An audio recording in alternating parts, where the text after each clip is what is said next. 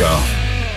Alors, vous connaissez la docteure Teresa Tam. Euh, elle fait en fait le même métier que Monsieur Arruda, mais au niveau euh, fédéral. Donc, elle est euh, administratrice en chef de l'Agence de la santé publique du Canada. Et en fin de semaine, elle a émis un, communiqué pour réagir à certaines informations sur la façon dont nous, les Canadiens, on s'est comportés pendant la pandémie, pendant le confinement, parce que la pandémie est pas terminée, mais le confinement, lui, est à peu près terminé.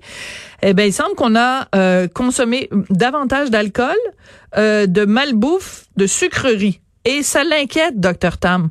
Euh, bon, est-ce que c'est correct de manger ses émotions en mangeant des cochonneries ou pas? On va en parler avec Isabelle Huot, elle est docteur en nutrition et euh, collègue aussi au Journal de Montréal. Bonjour Isabelle, comment vas-tu? Allô, Sophie? Ben, ça va bien, ça va bien, merci. C'est vrai qu'il y a tellement de monde qui ont eu des débordements alimentaires durant le confinement, c'est fou.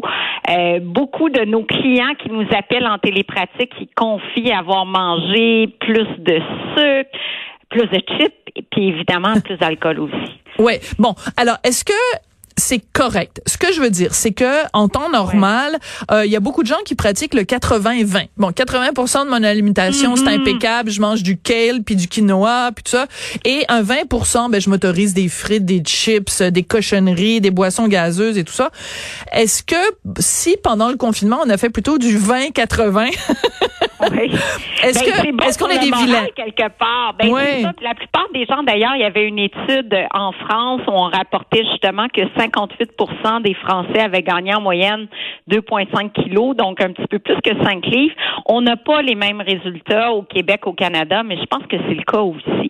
Euh, la nourriture, c'est très réconfortant, ça fait du bien. On a vécu beaucoup, beaucoup d'émotions. Il y a beaucoup d'anxiété. D'ailleurs, euh, l'étude mentionnait, là, ils ont interrogé 46 000 Canadiens, une approche participative, et on disait 52% des répondants disaient que leur santé mentale était plus ou moins euh, était moins bonne mm-hmm. au début euh, de la pandémie. Il y a beaucoup d'anxiété reliée à l'argent, euh, beaucoup d'anxiété reliée à l'inconnu, et tout ça, ça fait en sorte qu'on trouve réconfort dans l'alcool et dans la nourriture. Et la nourriture qui est riche en sucre, c'est particulièrement réconfortant. Euh, un, ben, les souvenirs qu'on a souvent d'enfance avec des gâteaux aux pommes, des gâteaux, euh, du, pain, peu importe. Et aussi les glucides qui élèvent la sérotonine en circulation, qui est le neurotransmetteur du bien-être, qui fait qu'on se sent comme apaisé et on sent bien qu'on mange du glucide, euh, des glucides ou encore du sucre. Là. Ouais, moi c'est les pâtes, ça me fait ça. C'est quand euh, je quand je suis triste, je prends un, bol de pâtes puis je sais pas pourquoi ça me met de bonne humeur. Donc c'est parce que les glucides dans les pâtes élèvent ma sérotonine. Bon, je vais je vais penser à ça la prochaine fois que je me fais des des penne arabiata. Oh, ben ça, c'est pas mal mes pâtes préférées aussi, mais c'est vrai que la sérotonine en circulation, d'ailleurs, c'est le mode d'action des antidépresseurs qui élève la sérotonine en circulation, puis ça fait en sorte qu'on se sent mieux. Euh, puis je pense qu'il faut pas trop culpabiliser du poids qu'on a gagné ou de, de comment on a mangé au cours des dernières semaines. Je pense que c'est correct aussi. On, on, a vécu quelque chose de, de tellement inhabituel, donc qu'on se soit réfugié dans l'alcool, dans la nourriture, euh, euh, c'est correct. Arrêtons de culpabiliser, mais disons bon ben là maintenant déconfinement, euh, il commence à faire beau, je peux bouger plus. Il y en a mhm. étonnamment qui sont mis à bouger vraiment plus parce qu'il y avait plus de temps, tant mieux.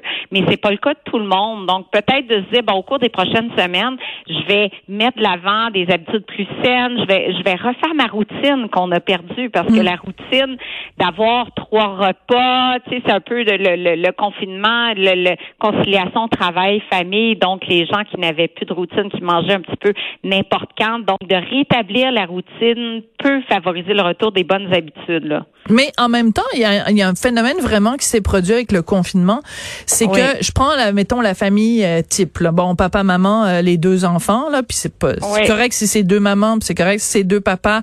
Je, je, je fais juste dire un, une image. Bon, euh, normalement, les parents vont travailler pendant la journée, les enfants vont à l'école, donc le repas du midi, il est pas pris ensemble. Puis le petit déjeuner, parfois il est pris, parfois il est pris à toute vitesse, parfois il est acheté en chemin. Mais là, avec le confinement, euh, la petite famille, elle se retrouve à la maison. Donc le petit déjeuner, il est pris ensemble. Le midi, on mange ensemble. Puis le midi, le repas, on le prépare versus l'acheter au restaurant du coin ou au diner ou euh, au fast-food. Donc ces habitudes-là sont des habitudes qui sont bonnes? Oui, et ça c'est un bon point parce que post-confinement, il y a quand même des bonnes habitudes qui sont là pour rester. Donc cuisiner davantage, il y a un sondage Nielsen qui est, paru récemment qui démontrait que 40% des Canadiens cuisinent plus et 21% beaucoup plus hmm. depuis le début de la pandémie. Et euh, on, a toujours dit que cuisiner plus, euh, on mange moins d'aliments transformés, ben ultra transformés, donc moins d'additifs, moins de sucre ajouté, moins de sel. Donc ça, c'est très, très, très positif.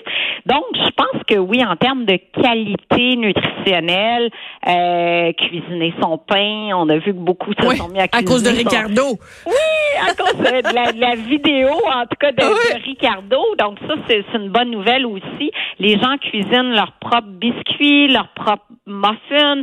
Je le sais, moi, je vends des bartends en épicerie et j'ai une décroissance de 50% de mes ventes. T'es sérieuse? Oui, oui, chez Costco aussi. Puis ah. c'est la seule catégorie en décroissance, celle des collations et le prêt à manger, parce que justement, les gens qui achetaient mes bars pour mettre dans la boîte à lunch, ben c'est plus le cas. Ben oui. Les gens qui achetaient les bars ou, ou les femmes qui achetaient souvent mes salades repas pour manger sur l'heure du lunch au bureau parce que c'était pratique une belle salade de lentilles. Maintenant, cuisine à la maison, puis c'est une bonne chose.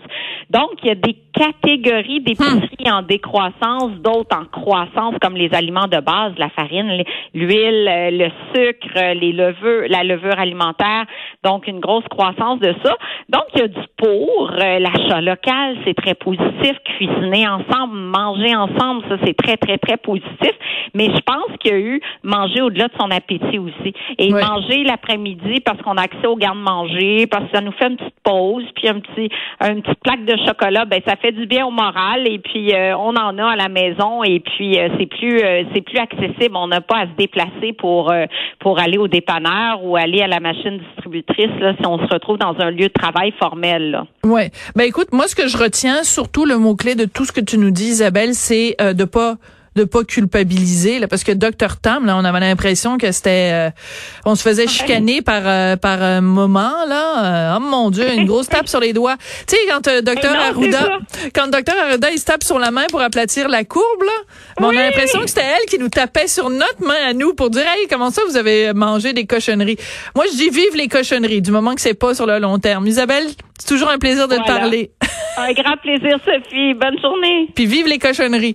Merci Isabelle Huot, qui est docteur en nutrition.